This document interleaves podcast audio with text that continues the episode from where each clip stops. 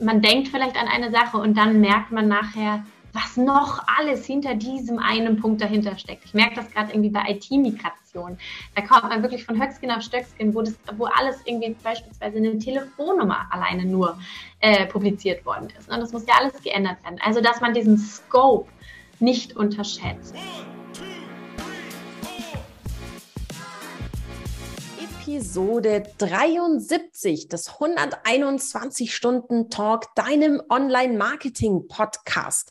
Heute ist es für dich besonders spannend, wenn du darüber nachdenkst, zum Beispiel deine Firma umzubenennen oder so ein bisschen was zu ändern und dich mit dem Thema Rebranding befassen willst oder musst. Da haben wir heute nämlich jemanden bei uns zu Gast, der genau so ein Rebranding schon erfolgreich durchgezogen hat und uns ein bisschen hinter die Kulissen blicken lässt. Also viel Spaß bei Episode 73 mit Sarah Jasmin Hennessen und Patrick Klingberg. Naja, erwischt. Ich freue mich sehr auf unser heutiges Format und woraus ist das hier entstanden aus unserem 121 Stunden Newsletter. Und da picken Sarah und ich uns immer die Daumenstopper der Woche heraus. Ich bin schon gespannt, Sarah. Was war denn dein Daumenstopper der Woche? Tatsächlich hänge ich irgendwie, scheint es diese Woche extrem an unserem Podcast-Thema, dem Rebranding. Da gibt es nämlich ah. einen Artikel dazu und der schaut nochmal so ein bisschen tiefer rein und gibt dir so eine To-Do-Liste mit an die Hand, vor allem in Sachen SEO, worauf du denn beim Rebranding aufpassen musst. Und ja, das ist für diese Woche mein absolutes Highlight, weil ich einfach nochmal so schön knackig zusammengefasst lesen kann, was ich da so beachten muss. Und bei dir, Patrick? Bei mir ist tatsächlich das Thema Omnichannel. Ich glaube, gerade die letzten zwei Jahre, drei Jahre ja schon fast, haben ja gezeigt, wie wichtig es ist, dann tatsächlich off und online bestmöglich mit maximalem ne, entsprechenden Reduzierung der Streuverluste sich aufzustellen. Stichwort Omnichannel. Und da finde ich es halt immer ganz charmant, sich zu überlegen, wie können wir dort auch datenübergreifend das Thema Warenkörbe zum Beispiel oder auch das Thema Click and Collect bestmöglich spielen. Das heißt, dass mir immer noch auffällt, dass es Unternehmen schwerfällt, so die Information, was passiert gerade bei uns uns in den Filialen, in den Geschäften, dann entsprechend nahezu in Echtzeit über Social Media, über die Webseite zu kommunizieren und sich dort eine entsprechende Reife entsprechend dann ähm, damit auszustatten, ist ein enormes Potenzial. Gerade auch, wenn man an das große A da draußen denkt, wie Amazon, sich dort nochmal wirklich zu bewähren mit solchen Angeboten. Von daher sehr, sehr spannendes Thema. Und noch viel spannender ist entsprechend unsere Gästin, auf die ich mich sehr, sehr freue. Und wir springen direkt rein. Und zwar, liebe Laura, schön, dass du am Start bist. Und für die, die dich noch nicht kennen, stelle ich doch mal super gern dich unseren Zuschauerinnen und Zuschauer, Hörerinnen vor. Wo kommst du her? Was machst du? Und warum liebst du, was du tust? Ja, hallo, vielen Dank, dass ich heute dabei sein darf. Ähm, mein Name ist Laura Jane Freutel, ich bin Kommunikationsexpertin, habe die letzten Jahr fast elf Jahre eigentlich in der Kommunikation gearbeitet, immer mit einem starken Fokus auf die digitale Kommunikation, sprich ähm, sehr, sehr viel Social Media gemacht, äh, viel digitale Kampagnen äh, ab und zu auch mal Innovationsprojekte wie zum Beispiel mich an Podcasts rangetestet und das ist sozusagen mein Steckenpferd. Ich war zuletzt bei Habak Lloyd im B2B-Bereich viele Jahre tätig und jetzt seit ja Frühling diesen Jahres, seit März, bin ich bei Evident. Evident ist eine hundertprozentige Tochterfirma von Olympus noch. Und das ist ja auch so ein bisschen das Thema, über das wir heute sprechen wollen. Denn Evident wird oder wurde gerade ein Stück weit ausgegründet als eigenständiges Unternehmen. Ja, und da leite ich die Kommunikation bei Evident und ich liebe das, weil, ähm, ja, wie ihr selber schon merkt, ich rede nicht nur beruflich viel, sondern rede auch privat sehr, sehr gerne. Ähm, Kommunikation ist meine Leidenschaft. Sachen weitergeben, Sachen Wissen vermitteln, das, ähm, ja, das, ist, das äh, erfüllt mich mit großer, großer Freude und deswegen bin ich auch super dankbar, heute hier sein zu dürfen und ein bisschen was über unsere Firma und über meinen Beruf zu berichten. Vielen Dank. Also jetzt gibt es ja ganz unterschiedliche Gründe für ein Rebranding. Manchmal ist das so ein Markenrechtsthema, dass man einfach mit so einem Namen, den man sich mal ausgedacht hat, den man gut fand, ins Rennen gegangen ist und wenn man dann an Reichweite gewinnt, vielleicht auch mal so ein markenrechtliches Problem äh, bekommt. Bei Olympus bzw. Evident war das ja jetzt ein anderer Grund. Warum kam es oder kommt es zu dieser Ausgründung? Dass wir vielleicht jetzt mal so ein bisschen ähm, uns in deine Situation reinversetzen, bevor wir dich nach deinen Learnings und Best Practices fragen. Mhm. Also Olympus ist ja ein MedTech-Unternehmen, also ein medizinisches und ein Medizinunternehmen sozusagen. Wir stellen oder Olympus stellt Medizintechnik her. Ähm, nun war es so, dass Olympus verschiedenste Unternehmenssparten hatte. Ähm, einmal eben unter anderem diesen ganzen Medizintechnikgerät, wo beispielsweise das ganze Thema Urologie, was ich gerade so ein mhm. bisschen erwähnt hatte, äh, eine Rolle spielt. Dann gab es, und der ist, glaube ich, vielen End-Usern sehr bekannt, das war auch im Bereich bei denen ich früher schon mal tätig war, der Kamerabereich, also wirklich reines B2C. Ja. Und dann gab es die dritte Sparte, in der ich jetzt tätig bin. Die hieß früher einmal SSD ähm, und die machen quasi Mikroskope aller Art, sowohl für Life Science, also für, für die Industrie, als auch für die Medizin und Forschung, für die Wissenschaft. Und diese drei Bereiche sind ja, wie man jetzt gerade schon merkt, sehr, sehr unterschiedlich, haben mhm. aber Schnittstellen. Und das ist im Prinzip, sind das die Linsen oder das Glas, um das es geht. Ähm, man hat halt in, in den Mikroskopen, weiß man ja auch, hat man ja auch viel mit Licht und Glas und so weiter zu tun. Das gleiche bei den medizintechnischen äh, Geräten, wo man mit einer Kamera quasi in den Körper ja reingeht. Oder eben auch bei der Kamera, wo man das Objektiv hat mit der Linse. Ähm, und Olympus hat sich aber vor einigen Jahren dazu entschieden, eben sich auf den Bereich Medizintechnik zu fokussieren, alle seine Ressourcen darauf zu bündeln, um sich da eben stärker und breiter auf dem Weltmarkt sozusagen aufzustellen. Was dazu führte, dass einmal dieser Kamerabereich ausgegründet, abgespalten wurde quasi und jetzt zuletzt eben ganz, ganz frisch vor einigen Monaten auch unser Bereich ausgegründet wird. Hm. Und das was heißt, macht wir das? werden quasi ein eigenständiges Unternehmen. Und was macht das mit dir als, als Kommunikationsexpertin? Ich meine, wenn man dann auch so auf LinkedIn mal sich dein Lebenslauf anschaut, hast du ja auch für andere große B2B-Unternehmen gearbeitet und man ist natürlich immer äh, dann auf der starken Welle einer, einer starken Marke. Und inwieweit spielt dir das dann eher in die Karten? Ist das schön, weil ich kann mich komplett auf einer grünen Wiese neu positionieren? Tut es auf der anderen Seite weh, man gibt eine starke Marke, einen Markenbezug auf. Wie, wie gab es dann, das ist ja eine große Entscheidung tatsächlich. Ja, total. Als ich ähm, auch im Bewerbungsgespräch war, das wurde damals auch so ein bisschen über ein Netzwerk eingefädelt, mein ehemaliger Chef von Olympus hat äh, mich auf die Stelle aufmerksam gemacht und meinte, komm zu uns. Und da hatte ich auch noch im Kopf, ich gehe zurück zu Olympus, eine ja. der großen und bekannten Marke. Und dann im Bewerbungsgespräch, aber letztendlich mit meinem aktuellen Chef, stellte sich eben auch heraus, was es für Pläne gibt, dass es nämlich ein eigenständiges Unternehmen wird, was, wie du gerade schon sagst, eigentlich ja in dem Sinne noch total unbekannt ist, was keiner da draußen ja. kennt. Und ich ähm, hatte dann tatsächlich auch zwei Herzen in meiner Brust. Und genau das, was du eigentlich gerade beschrieben hast. Zum einen dieses, hm, jetzt geht man ja zu einem Unternehmen, das keiner kennt. Was macht das eigentlich mit einem selber? Also, was heißt, was macht das mit einem selber? Man ist ja, oder wenn man sich den Lebenslauf anguckt, wie du sagst, vielleicht war ich zuvor eher bei namhaften Unternehmen und jetzt geht man dann ja Klar, noch ist ja evident Tochterfirma, aber trotzdem zu einem Unternehmen, was keiner kennt. Und gleichzeitig war da aber auch dieses, genau was du gerade gesagt hast, hier ist ja eigentlich komplett grüne Wiese. Mhm. Es gibt in Anführungsstrichen, dazu können wir gleich nochmal sprechen, ja eigentlich nichts und man kann bei Null starten. Und ich bin ein sehr challenge-getriebener Mensch. Deswegen hat diese Seite meines Herzens dann überwiegt, zu sagen, boah, das habe ich noch nie gemacht. Wirklich von Zero bei einem Unternehmen mit anfangen und das mit bekannt machen und alles aufzubauen. Deswegen hat mich das sehr, sehr gereizt. Aber klar ist immer so ein bisschen dieser Teufel da auf der Schulter, der so sagt, oh, krasse Entscheidung und ähm, ja, aber es schlagen so zwei Herzen äh, in meiner Brust, aber auf jeden Fall hat die, hier ist eine riesige Chance und Opportunität, die hat einfach überwiegt. Und wenn wir uns jetzt, im Prinzip bleiben wir jetzt gleich mal bei dieser Challenge. Als du dann erfahren hast, okay, aus Olympus der Marke wird evident und du hast dann Ja gesagt. Das, haben wir, das wissen wir ja inzwischen, dass du dich diese Herausforderung gestellt hast.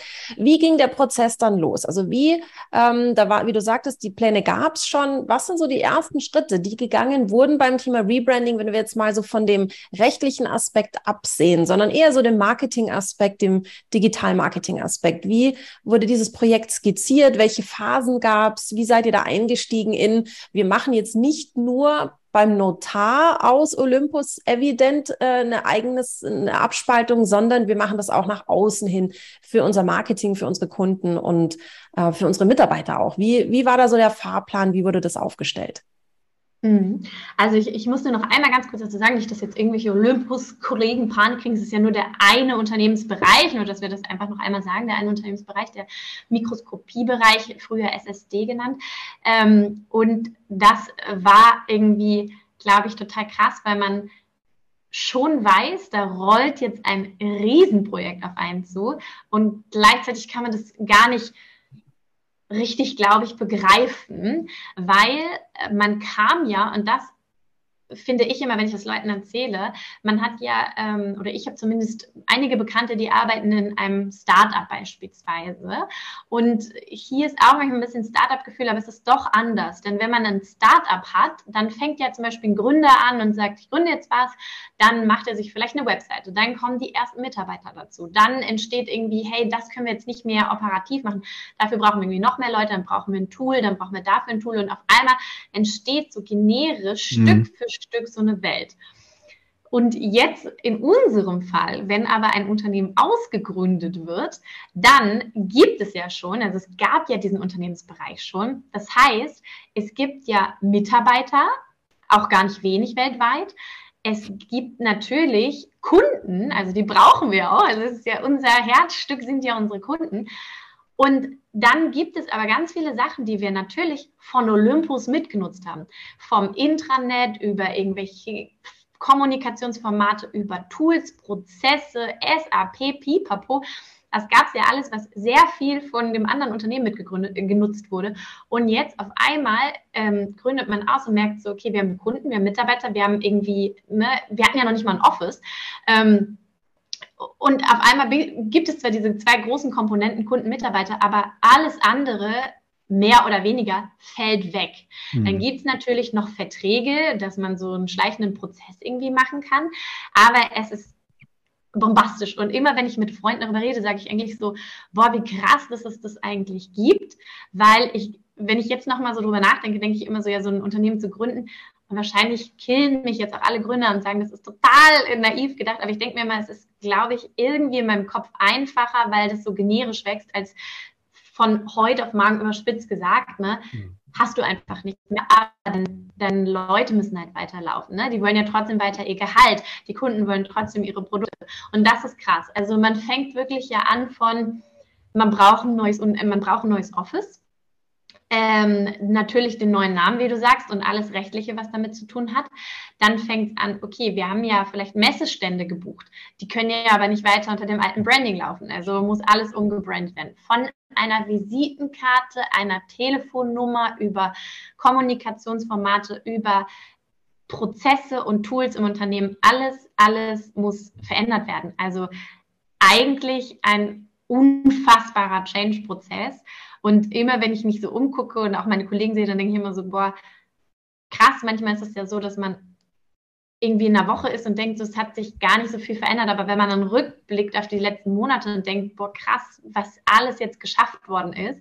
Ähm, also ich persönlich denke dann immer so, wow, was für ein Mega-Team so und wie gut die gerade durch diesen Change-Prozess kommen. Und in Sachen Online-Marketing, wie muss sich denn da die Informationsarchitektur vorstellen? Ähm, bleibt ihr äh, auch bei der Webseite unter Olympus aufgehangen? Bekommt ihr einen autarken Auftritt? Wie ist da so der Plan? Ja, also es wurde dann relativ schnell ein autarker Auftritt geschaffen, den man mhm. auch findet unter www.evidentscientific.com. Und der hat aber bis dato, aber auch das äh, wird immer zeitnah geändert, ähm, tatsächlich teilweise noch Unterseiten dann gehabt, die ähm, zum Beispiel noch eigentlich ihren Anker auf der Olympus-Seite hatten. Ja. Und auch das wird natürlich peu à peu geändert. Aber ähm, quasi, damit man überhaupt auf Visitenkarten beispielsweise ne, und vielen anderen Kommunikationsplattformen überhaupt eine, eine Webseite angeben kann, brauchte man erstmal ja einen, einen eine Domain, ne? Also so das, auch das gab es ja gar nicht. Und natürlich verbirgt sich darunter unfassbar viel Content und der konnte aber nicht ASAP irgendwie gemerged werden. Mhm. Ähm, ist für euch SEO ein relevanter Kanal gewesen zuvor? Ähm, und wenn ja, oder auch wenn nein, wie habt ihr das umgezogen? Also wie, wie habt, seid ihr da vorgegangen, dass ihr zumindest den Traffic, den ihr organisch bekommt, dass ihr den mitnehmen könnt? Ja, also das war auf jeden Fall ein sehr, sehr relevantes Thema. Das ist tatsächlich aber bei meinen Kollegen verankert. Wir haben ein Team, das heißt bei uns Marketing Agency, die kümmern sich darum und arbeiten, das was auch gar nicht so ein tricky ist. Wir sind ja ein globales Unternehmen, arbeiten tatsächlich mit Kollegen nochmal in einer anderen Zeitzone, nämlich mit Amerika zusammen, mhm. Äh, die sich quasi, diese beiden Dependancen kümmern sich um das Thema Marketing. Ähm, und da ist auch SEO verankert. Aber das ist auf jeden Fall ein wichtiger Punkt für uns. Und da sind wir, glaube ich, auch noch nicht da, wo wir irgendwie langfristig hinwollen, auf jeden Fall. Und hast du da Insights? Äh, ich meine, das Thema Datensätze ist ja auch überall da.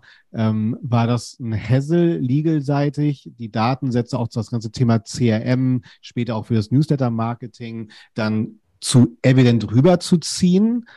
Oder konnte das unterschriftenseitig einfach im Backend passieren, ohne dass eure entsprechenden B2B-Kontakte davon das mitbekommen haben? Also wie stand, fand da die Kommunikation statt? Hm. Also tatsächlich war das ein großer Hassel, ja. weil tatsächlich ja in Deutschland es nicht so ist, dass man einfach sagen kann, hey, Datensatz war angedockt bei Olympus mhm. und jetzt äh, schickt ihr dann ab demnächst mal Evident einfach ein Newsletter, sondern wir mussten komplett bei den Datensätzen ähm, auf unsere Kunden zugehen und Krass. ein Doppel-Opt-in wieder einfordern. Krass. Und da kann man sich ja ungefähr vorstellen, ich will da nicht so sehr ins Detail gehen, das Alles gut. war nicht, nicht ganz, äh, nicht ganz ähm, unproblematisch, aber ja, tatsächlich ist man da einfach an ein paar rechtliche äh, Grundsätze gebunden, was es einem als Unternehmen aus Unternehmenssicht, glaube ich, nicht ganz einfach macht. Aber muss man ja auch sagen, für den Endverbraucher ist das, glaube ich, eine gute Sache. Hm. Hast du da so eine kleine Prio-Liste, so die du auch, du hast wahrscheinlich jetzt ja auch furchtbar viel gelernt. Ähm, würde es jetzt zum erneuten Rebranding kommen oder äh, generell Ausgründung auch? Äh, was wären so deine, deine ersten Schritte, die du allen da draußen empfehlen würdest? Boah, also ich spannend finde oder was wir hier im Unternehmen immer sehr viel diskutiert haben, war, wie wichtig ist eigentlich Name? Wie wichtig ist eigentlich Logo? Ja. Ich glaube, wir, und das ist so ein bisschen so das Feedback, was wir hier im Unternehmen einfach haben, wir waren da relativ schnell, glaube ich. Und das ist auf jeden Fall so ein Thema gewesen. Weiß ich nicht, hätten wir uns vielleicht nochmal, aber wer weiß, ob es nicht auch am Ende zu dem gleichen Ergebnis geführt hätte. Klar.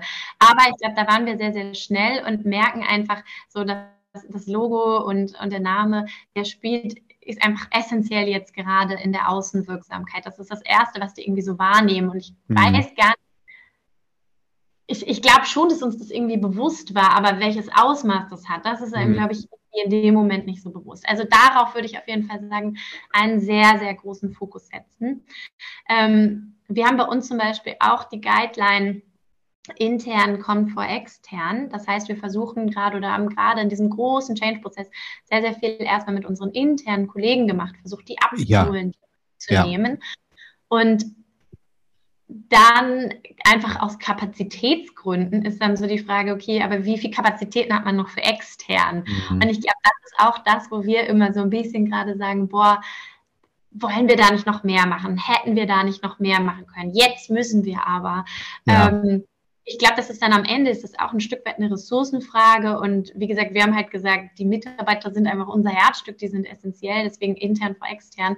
Aber klar, da schlagen dann auch wieder so zwei Herzen in einer Brust, weil zum einen will man, dass das ja intern alles funktioniert. Und zum anderen sagt man halt, hey, aber das ist eine Marke, die kennt keiner, wir müssen jetzt extern Vollgas geben. Mhm. Und ähm, ja, das ist auf jeden Fall echt so ein Zwiespalt. Wenn man das kapazitär anders lösen kann und sofort sagt, wir gehen auf beiden Seiten mit Vollgas irgendwie ran, ähm, wäre das, glaube ich, auch auf jeden Fall was, wo ich sagen würde, so, das ist so ein, ein Learning. Ja, ja verstanden. Also, Sarah, eine Frage habe ich noch abschließend zu dem Thema.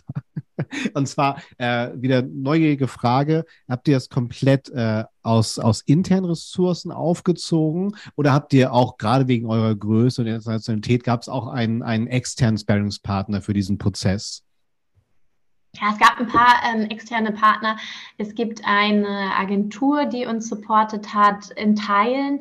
Es gibt ein Beratungsunternehmen, das supportet auch nach wie vor. Also es gibt einige externe Partner, aber ich muss auch sagen, und auch echt wieder Respekt auch an viele, viele Kollegen. Es ist wirklich richtig viel auch von intern gestemmt worden. Okay. Also mhm. einige Partner und auch da ähm, großen Respekt, wie die uns hier in diesem Projekt supportet haben, aber auch richtig viel kommt einfach intern. Zum Beispiel ganz viel, was so IT angeht. Also auch die haben natürlich externe Partner, aber auch unser IT-Team das stemmt einfach so viel, weil man kann sich ja vorstellen, von der Telefonnummer über die E-Mail-Adresse, ja. über irgendwelche Server, Datenbanken, alles muss migriert werden.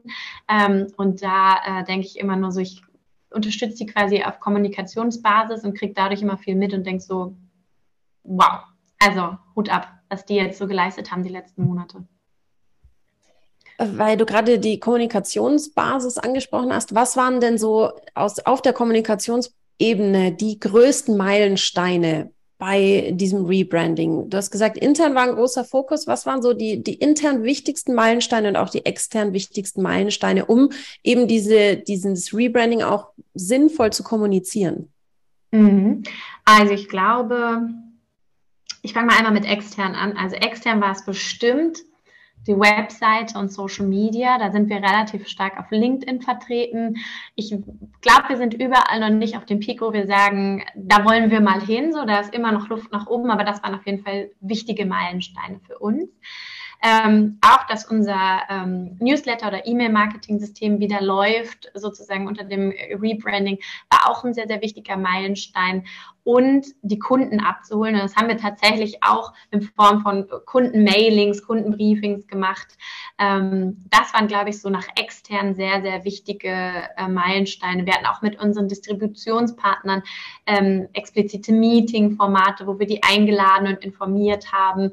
Ähm, das waren, glaube ich, würde ich mal sagen, sehr, sehr wichtige Schritte auf dem Weg dahin. Auch so vielleicht nochmal, Kollegen würden vielleicht nochmal sagen, so die ersten Messen, wo man wirklich dann tatsächlich offline auch mit den Leuten gesprochen hat, die natürlich ankamen, super viele Fragen haben. Also das habe ich noch so wahrgenommen aus Gesprächen mit Kollegen. Und nach intern war das wirklich ähm, sehr, sehr viele, wir nennen das immer Town Hall Format, also wo wirklich alle zusammenkommen. Das ist ja gestartet, also es ist sogar noch gestartet, bevor ich eigentlich ins Unternehmen gekommen bin. Ähm, aber seit ich da bin, wir haben wirklich eine Reihe regelmäßiger Formate. Das sind eben diese Town Hall Formate, wo wirklich alle Mitarbeiter zusammenkommen. Die finden nach wie vor auch tatsächlich virtuell statt.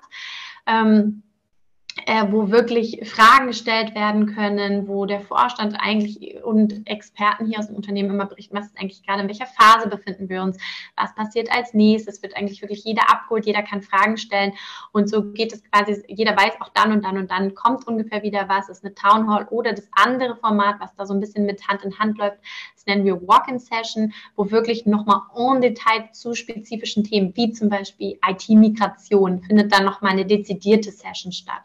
Dazu gibt es dann immer noch ein Management-Format, wo quasi unser CEO in zweiwöchigen Format äh, Updates teilt, was gerade so passiert. Und wirklich also Ziel ist eigentlich so transparent wie möglich und so agil wie möglich alle immer ja, zu informieren, wo stehen wir gerade, ne? sei es irgendwie Finanzen, sei es irgendwie Business-Transformation, äh, sei es irgendwie IT-Migration, also dass die Mitarbeiter wirklich ganz transparent wissen, wo sind sie eigentlich gerade, was passiert hier eigentlich gerade und wenn was passiert, warum, wieso, weshalb, ähm, ja, und das waren, glaube ich, so auch die Meilensteine, einfach sozusagen, hey, guck mal, das ist die Roadmap, das wird passieren, das sind die Formate, also jeder kennt die auch.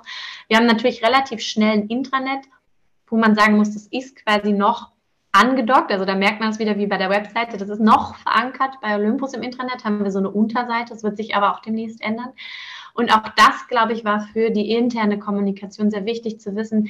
Das ist meine ähm, Informationsquelle. Wenn ich irgendwie was habe, dann gehe ich dahin und ähm, ja, finde dann News, relevante Guidelines und so weiter und so fort.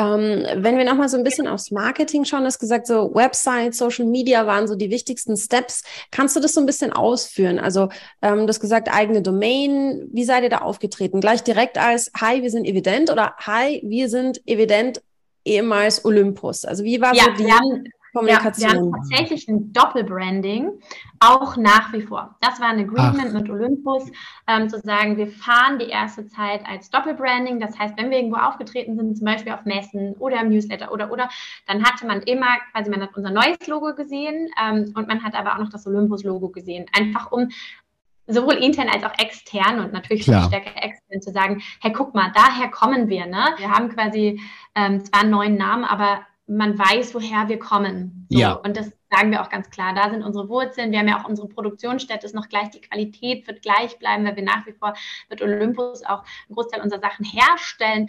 Ähm, also von daher ähm, ist das auch das, was wir den, den Kunden kommunizieren. Und angenommen, ich würde dich irgendwann mal als, als externe Beraterin dazu holen. Ähm, welchen Zeitraum würdest du jetzt intuitiv fachlich empfehlen? Oder habt ihr selber auch einen Zeitraum definiert, wie lange ihr sozusagen die mit diesem Co-Branding letztendlich fahren wollt? Ich glaube, ja, es gibt natürlich immer Stimmen im Unternehmen, die sagen, das ist nicht lange genug, mhm. aber ähm, ich, ich glaube auch, wenn man so sagte, mindestens ein Jahr, so circa ein Jahr, das wäre, glaube ich, das, was ich auf jeden Fall mitgeben würde. Spannend. Mhm. Und man muss dazu sagen, vielleicht noch, wir sind ja ein B2B-Unternehmen. Das heißt, man kauft unsere unsere Produkte und man beschäftigt sich, weil das vielleicht nicht unbedingt tagtäglich damit wie irgendwie ein, ähm, ein Kleidungsstück oder irgendwas, was ich mehr konsumiere, Lebensmittel und so weiter. Das heißt, ich habe jetzt erstmal dieses Produkt und komme dann vielleicht äh, nach dem Jahr, zwei, was auch immer, wieder auf uns zu, weil ich will das neuere Produkt haben oder ich ja. muss irgendwas in die Wartung geben oder warum auch immer ich dann wieder mit uns in Kontakt komme. Es kann aber sein, dass ich mich eben nicht wöchentlich damit beschäftige. Und da ist ja auch die Sache, und das diskutieren wir auch gerade, reicht dann wirklich dieses eine Jahr im B2B-Bereich, als mm. eben nicht so schnelllebig ist. Ne? Mm. Weil vielleicht nicht jeder Kunde mit uns, also unsere Sales-Kollegen sagen, ja, ich habe auch Kunden, es sind richtig, richtig gute Kunden, aber mit denen habe ich halt eben nur alle anderthalb Jahre oder zwei Jahre was zu tun, weil die sind erstmal happy, wenn sie unser Produkt haben und dann dauert es halt eben, bis es wieder Gründe gibt, mit uns in Kontakt zu treten. Total. Ne? Ähm, das wäre vielleicht bei einem B2C Produkt, sage ich mal in Anführungsstrichen, vielleicht nochmal was anderes, wo schnelllebiger ist, wo man wirklich sagen kann, ein Jahr, das sollte reichen. Da hatten wir wirklich mit jedem Kunden schon hundertmal irgendwie wieder eine Schnittstelle. Das ist jetzt bei unserem Produkt oder vielleicht im B2B-Bereich nicht unbedingt der Fall. Ja, da ist dann Rider mit Twix einfacher, weil die auch komplett in der eigenen Welt genau. sind. Das war keine Ausbildung ja. von zwei Riegeln. ja, bin ich total bei dir. Finde ich einen spannenden Punkt, dass man die Variable der, der Produktberührungspunkte auf jeden Fall berücksichtigen sollte, ne? weil das ist immer ein erheblicher Unterschied. Spannend. Und ähm, zu Sarahs Frage übertragend von der Webseite, E-Mail-Kommunikation würde ich jetzt auch euch unterstellen, dasselbe passiert Richtung Social Media, dass ihr dort auch das so weitertragt, richtig? Genau, genau. Okay, ja, mhm, verstanden. Haken hintermachen. Ähm, wenn du jetzt so zurückschaust auf dieses Mammutprojekt und du sitzt mit einer Freundin bei einer Tasse Kaffee und die sagt, ja, so wir überlegen in so ein Projekt zu gehen. Was sind die drei Dinge, wo du ihr so zwischen Tür und Angel über einer Tasse Cappuccino sagst, vergiss das ja nicht, passt da gut drauf auf oder da haben wir die größten Probleme oder vielleicht auch Wins gehabt? Was sind so deine Top drei Dinge, wo du sagst, die würde ich meiner Freundin auf jeden Fall mitgeben zum Start in so ein Projekt? Ja, also ich glaube, was würde ich hier mitgeben? Das ist eine richtig gute Frage. Ich glaube, dass der eine Punkt ist, man darf nicht unterschätzen, wie das Ausmaß ist. Ich glaube nicht, dass wir das hier unterschätzt haben, aber ähm, man denkt vielleicht an eine Sache und dann merkt man nachher, was noch alles hinter diesem einen Punkt dahinter steckt. Ich merke das gerade irgendwie bei IT-Migration. Da kommt man wirklich von Höckskin auf Stöckskin, wo, das, wo alles irgendwie beispielsweise eine Telefonnummer alleine nur äh, publiziert worden ist. Und das muss ja alles geändert werden. Also, dass man diesen Scope nicht unterschätzt. Das wäre, glaube ich, eins und sich wirklich Gedanken macht, was das wirklich für ein Projekt ist. Sprich eben auch einen, einen Projektplan hat. Dann wäre, glaube ich, das Zweite, nicht zu starr bleiben. Das merke ich immer und ich glaube, da sind wir sehr gut drin. Auch genau dieses Thema Deadlines, Agilität. Ich habe zwar diesen Plan, ich glaube, der ist auch essentiell, aber dennoch immer wieder rauf zu gucken, wo stehen wir denn eigentlich gerade? Müssen wir nachjustieren? Brauchen wir da doch jetzt, wo wir an diesem Punkt angekommen sind, eine längere Deadline? Müssen wir die nochmal umbedenken, weil Punkt XYZ einfach noch nicht da ist? Das glaube ich auch. Also, dass man in diesem Change-Prozess sich ein Stück weit Agilität bewahrt und nicht festhält. Ähm, und ich glaube wirklich, sich Gedanken zu machen, wie hole ich extern sowie intern ab und sich dafür eine gute Strategie zu überlegen. Also wie hole ich meine Mitarbeiter ab, weil die sind einfach extrem wichtig. Das ist so das Herzstück eines jeden Unternehmens, weil das ist einfach ein riesen Change-Prozess für die. Ähm, und selbst wenn ich ein Rebranding mache, wie viele Leute hängen da dran? Ne? Und bei uns ist ja wirklich jetzt die komplette Ausgründung des Unternehmens, auch Values. Viele Leute, viele Mitarbeiter sind mit Values eines Unternehmens total stark verankert so. Und wenn sich das ändert, dann ist es ein Change-Prozess so. Und äh, das kostet immer viel Kraft. Das ist nie comfortable, comfortable irgendwie durch einen Change-Prozess zu gehen. Und gleichzeitig aber eben auch, wie mache ich es nach extern? Also was will ich denn extern? Was ist meine Message? Wie soll meine Marke da auftreten? Man hat totales Potenzial, eine neue Chance sozusagen. Ne? Ähm, sich da zu positionieren. Aber es ist eben auch ähm, viel, würde ich sagen, strategische Arbeit, viel Kapazitäten, die da reinfließen und das einfach, ja, strategisch gut aufzusetzen. Das würde ich, glaube ich, mitgeben.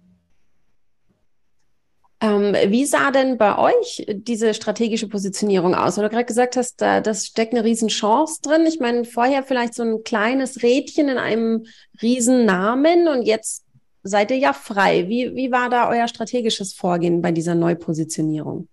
Ja, da muss ich tatsächlich sagen, da kann ich quasi gar nicht so viel im Detail sagen, weil das schon vor meiner Zeit passiert ist. Und es war ganz gut. Also als ich kam, gab es quasi eigentlich schon Pläne dafür. Da haben sich also wirklich, bevor ich kam, ich kam ja im März und ich würde sagen, wir sind immer noch nicht durch. Da merkt man schon, das ist jetzt nicht in vier Wochen getan, sondern es wurde sich lange vor meiner Zeit quasi schon Strategien erarbeitet, mit Leuten gesprochen, Sachen aufgesetzt, überlegt und so weiter, Gänge, also Sachen ins Rollen gebracht, die irgendwie wichtig sind.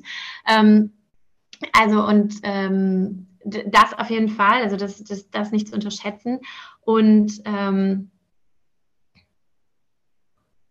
jetzt muss ich nochmal nachhaken. Jetzt habe ich mich gerade so ein bisschen in Gedanken verloren, aber ähm, es ging um die quasi, wie, wie positioniert sich evident jetzt und das ist ja die Riesenchance. Also sagt man, tritt jetzt raus aus dem Schatten mhm. dieser Riesenmarke und wir ja. haben jetzt eine Chance, unser eigenes Gesicht ähm, zu zeigen oder unsere eigene, unsere eigene Marke jetzt zu formen. Was habt ihr da vor? Wie, wie soll evident, wenn, wenn man in drei Jahren eure Kunden anspricht, die sagen dann nicht mehr, hey, wir kaufen immer bei Olympus, sondern wir kaufen bei Evident, weil, also wie, wie, ja. ist, wie ist so die, wie ist eure Positionierung geplant? Ja, also ich glaube, unsere Positionierung hängt viel oder stark an unseren Produkten. Wir sagen halt, dadurch, dass wir jetzt freier sind ne, und eigenständiger sind, wollen wir auf jeden Fall einen großen Fokus nochmal setzen auf Produktinnovation. Das steht nochmal mehr im Fokus, denn als wir natürlich an diesen an den großen, ans große Mutterschiff Olympus sozusagen gebunden waren, war ja auch dort immer die Frage, wo fließen Kapazitäten rein. Ne? Da hat man natürlich schon jetzt die letzten Jahre auch gemerkt, viel floss natürlich in das strategische Ziel von Olympus, MedTech, ne? also in ihre eigenen medizinischen Produkte. Und jetzt können wir ja sagen, hey, wir stecken eben in unsere Produkte, in unsere Mikroskope, auf unsere Mikroskope liegt jetzt der Fokus. Wir wollen irgendwie innovativ, innovativ da auf jeden Fall einen großen Fokus geben. Und das wird auch das sein, was wir unseren Kunden mitgeben. So, hey, wenn ihr mit uns arbeitet, dann habt ihr State of the Art-Produkte, äh, super innovativ. Ähm, wir sind frei, wir sind viel agiler, wir können uns auch nochmal auf Produktwünsche unserer Kunden viel individueller irgendwie einstimmen, weil wir eben nicht mehr in diesen großen Apparat gebunden sind, sondern agiler. Ähm, agiler sind äh, als eigenständiges Unternehmen. Und das ist einer der ähm, Ziele, die wir auf jeden Fall damit erreichen wollen, uns freier, schneller zu bewegen, schneller zu fokussieren, mehr auf Innovation zu setzen und nicht immer quasi dieses riesen Hamsterrad, was natürlich auch lange Zeit sehr, sehr positiv war, gar keine Frage, aber jetzt sich davon frei zu machen und zu sagen, hey, jetzt sind wir ein bisschen schneller, äh, mhm. innovativer unterwegs weil, weil auch natürlich auch unsere Unternehmensgröße jetzt eine ganz, ganz andere ist und wir unsere Budgets ganz ja, viel individuell ein, einsetzen können. Fantastisch. Also ein schönes Abschlussplädoyer für diesen Talk und darf man wirklich nicht unterschätzen. Also von meiner Seite aus äh, erstmal herzlichen Glückwunsch zu dieser wirklich grünen Spielwiese mit einem sehr stabilen Untergrund. das, das, hast du ja auch betont, auf jeden Fall. Auf jeden Fall. Sehr charmant. Ne? Es gibt eine Sicherheit, aber trotzdem bleibt die Experimentierfreude ja nicht äh, minder gedrosselt, sondern äh, explodiert ja im besten Fall im positivsten. Und das freut mich sehr für dich, dieses Projekt einfach von Anfang an begleiten zu dürfen. Das ist natürlich mega cool und natürlich auch spannend, schon im Werbungsgespräch mit, mit dieser Herausforderung konfrontiert zu werden. Finde ich einen sehr, sehr spannenden Einblick. Vielen, vielen Dank dafür. Und Sarah, ich muss sagen, ich bin wieder schlauer. Absolut, absolut. Also ich musste immer so ein bisschen zurückdenken. Ich habe mal einen großen Relaunch mitgemacht mit Umzug des kompletten CMS, also gerade dieses Thema IT, hm. ähm, da kann ich mich noch gut, da würde ich, hatte ich so leichte Flashbacks jetzt gerade im Gespräch. Also da, äh, nee, finde ich super, super spannend, auch eben diesen, diesen Aspekt zu sehen, den du gerade am Ende jetzt nochmal betont hast, so, hey, wir müssen nicht mehr mit zehn anderen Riesenprojekten im Unternehmen um Budgets konkurrieren, sondern wir haben jetzt einfach einen Topf, den wir entsprechend unsere eigenen Prioritäten verteilen können. Das macht es natürlich wahnsinnig charmant. Also von dem her schon mal, Laura, vielen, vielen Dank. Ich ähm, gebe unseren Zuhörerinnen und Zuhörern noch einen kleinen Tipp und dann schicke ich sie zu dir für deine letzten Worte dieses Talks. Also bevor ich, ich euch zur Laura schicke, möchte ich euch auf alle gängigen Podcast-Portale schicken. Da könnt ihr diesen Talk nämlich abonnieren. Oder aber ihr sagt, ich will eigentlich denen lieber beim Reden zuschauen, dann seid ihr auch bei YouTube gut aufgehoben. Und wenn es euch gut gefallen hat, was ihr hier so hört, dann freuen wir uns natürlich mega über eine 5-Sterne-Bewertung. Und so viel zu dem, was ich euch ans Herz lege. Und jetzt noch die letzten Worte der lieben Laura in diesem Talk. Ja, vielen, vielen Dank, äh, dass ich heute dabei sein durfte und auch natürlich evident als Unternehmensvertreter hier einmal präsent machen durfte und ein bisschen von uns berichten. Genau, wie ihr mitbekommen habt, super spannender. Äh, ich glaube, meine Lernkurve die letzten Monate, die ging nur bergauf, bergauf. Ähm, super spannend, super herausfordernd. Ähm, ja, man darf es, glaube ich, nicht unterschätzen. Ähm, ich glaube auch nicht, dass wir das gemacht haben, aber trotzdem manchmal, ja, kann man gar nicht in dem Moment, wo man was plant und auf einem weißen Papier irgendwie sagt, das ist unsere Roadmap, kann man noch gar nicht einschätzen, wie detailliert dann doch manchmal oder wie, wie konkret es dann an der einen oder anderen Stelle wird. Ich glaube, ich habe auf jeden Fall gelernt, äh, ja, noch Veränderungen, mich noch besser Veränderungen anzupassen und dabei trotzdem immer agil zu bleiben und sich immer wieder auf was Neues einzustellen. Ich glaube, dass ähm, auch Respekt an alle meine Kollegen bei Evident, wie gut die das immer machen. Ähm, ja, und auf jeden Fall sehr, sehr spannendes Projekt. Und ich bin gespannt, ob wir irgendwann mal wieder über Evident reden und dann vielleicht mit irgendwie einem spannenden Erfolgscase in den nächsten Monaten oder so. Weil noch stecken wir einfach in den Kinderschuhen. Sagt Laura Jane Preutel beim 121 Stunden Talk.